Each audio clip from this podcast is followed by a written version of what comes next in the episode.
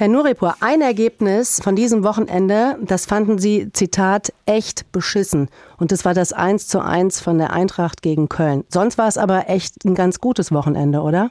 Ja, wobei die Gefühlslage schon ein bisschen gemischt ist. Wir sind von Euphorie entfernt. Ich persönlich bin auch enttäuscht davon, dass wir am Ende nicht geschafft haben, den Wettbewerb um äh, Platz 1 anzunehmen auf der Schlussgeraden. Aber wir haben ein historisches Ergebnis und werden damit jetzt arbeiten müssen und das wollen wir auch. Das klingt aber jetzt wirklich sehr, sehr zurückhaltend. Ich meine, Sie haben jetzt endlich Ihr Direktmandat im vierten Anlauf in Frankfurt erreicht. Die Grünen sind auf jeden Fall beteiligt, so oder so. Also ich hätte jetzt erwartet, dass Sie ein bisschen mehr jubeln vor vier Jahren hätte ich äh, Purzelbäume geschlagen. Hätten Sie mir das aber vor drei Monaten gesagt, dann hätte ich gesagt, nee, wir wollen mehr. Und deshalb, ja, das ist großartig, aber wir haben uns mehr gewünscht und mhm. ganz ehrlich, die schlimmsten Momente aus meiner Sicht in der Politik sind, wenn am Wahlabend alle einfach nur erklären, dass sie toll sind und gewonnen haben. Das wir, stimmt. Wir haben massiv zugelegt, aber man muss es auch in Relation ähm, würden Sie denn auch sagen, es sind Fehler gemacht worden und benennen hier vielleicht auch Maros und Reiter? Wie sieht es um die Kandidatin Annalena Baerbock aus? Wie war das Wahlkampfteam? Auf wen sind Sie auch mal ein bisschen sauer in den eigenen Reihen? Wir haben Fehler gemacht. Dazu gehört nicht die Wahl der Kandidatin. Wer sie gesehen hat bei uns auf dem Römerberg, sie war in Hessen so viel unterwegs und auch im ganzen Land, hat gesehen, dass sie es kann und dass sie die richtige ist. Wir haben viele Fehler gemacht. Das bringt aber ehrlich gesagt nichts, wenn ich jetzt hier meine Bauchlage hier bei Ihnen auslade, sondern es ist sinnvoll, dass wir uns zusammensetzen als Grüne und überlegen, was wir falsch gemacht haben, damit wir in vier Jahren es nochmal versuchen können. Und Sie müssen natürlich jetzt auch nach vorne schauen. Eine Koalition erscheint zwingend mit der FDP. Daran ist das mögliche Jamaika-Bündnis vor vier Jahren gescheitert. Ist Ihre Partei heute vielleicht anders aufgestellt, auf die FDP zuzugehen und umgekehrt? Äh, ich hoffe, dass die FDP anders aufgestellt ist, weil sie sind ja davongerannt. Wenn ich die Wahlergebnisse richtig gesehen habe, ist im Übrigen auch eine Fortsetzung der GroKo möglich, was, glaube ich, niemand will, aber was niemand ausschließen kann. Wir wollen regieren. Wir finden, das ist ein sehr klarer Auftrag, auch aus der Sache heraus, dass Klimaschutz jetzt endlich in großen Buchstaben nach vorne gestellt wird und werden auch kompromissbereit sein in vielen Bereichen, weil Kompromiss ein integraler Bestandteil von Demokratie ist. Wir haben auch keinen Grund, jetzt verzagt zu sein. Meine Frustration ist jetzt kein Grund, irgendwie, dass wir da nicht selbstbewusst reingehen.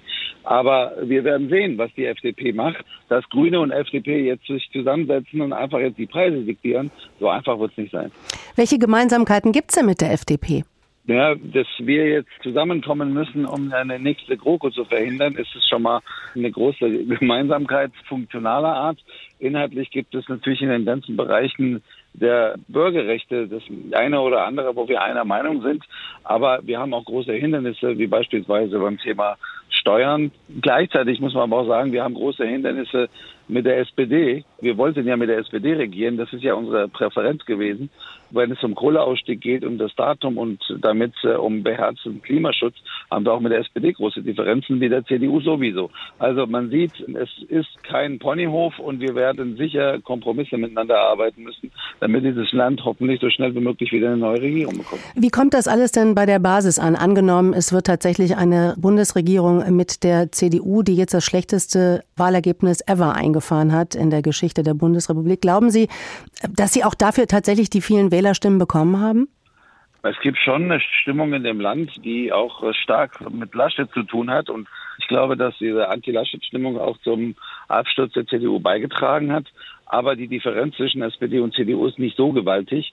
Ich bleibe dabei, das, was wir vor der Wahl gesagt haben, gilt auch nach der Wahl. Unsere Präferenz ist selbstverständlich, mit der SPD regieren zu wollen. Aber am Ende wird die Basis, wird das Elektorat, werden die Leute uns bewerten anhand dessen, was wir liefern. Und deshalb gilt es, dass wir Kompromisse jetzt miteinander ausloten und gucken, wie wir aus unserer Sicht das zentralste Klimaschutz jetzt tatsächlich auch nach vorne bringen können. Wann glauben Sie, wird das alles passieren? Wann ist die neue Bundesregierung sozusagen in trockenen Tüchern? Ich glaube, dass wir sehr schnell in Sondierung treten können. Diese Woche werden die Parteien wahrscheinlich alle brauchen, um sich zu sortieren. Ab nächste Woche kann sondiert werden und das kann dann wiederum schnell gehen. Ich hoffe und wünsche sehr, dass wir bis Weihnachten eine Regierung haben in diesem Land, auch aus internationalen Gründen. Denn ab 1.1. übernimmt Frankreich die Ratspräsidentschaft mitten in ihrem Präsidentenwahlkampf. Das wird ganz kompliziert sein für ganz Europa, wenn Frankreich und Deutschland gleichzeitig nicht wirklich eine, eine funktionierende Regierung haben. Deshalb brauchen wir Geschwindigkeit. Die Parteien müssen jetzt auf die Tube drücken.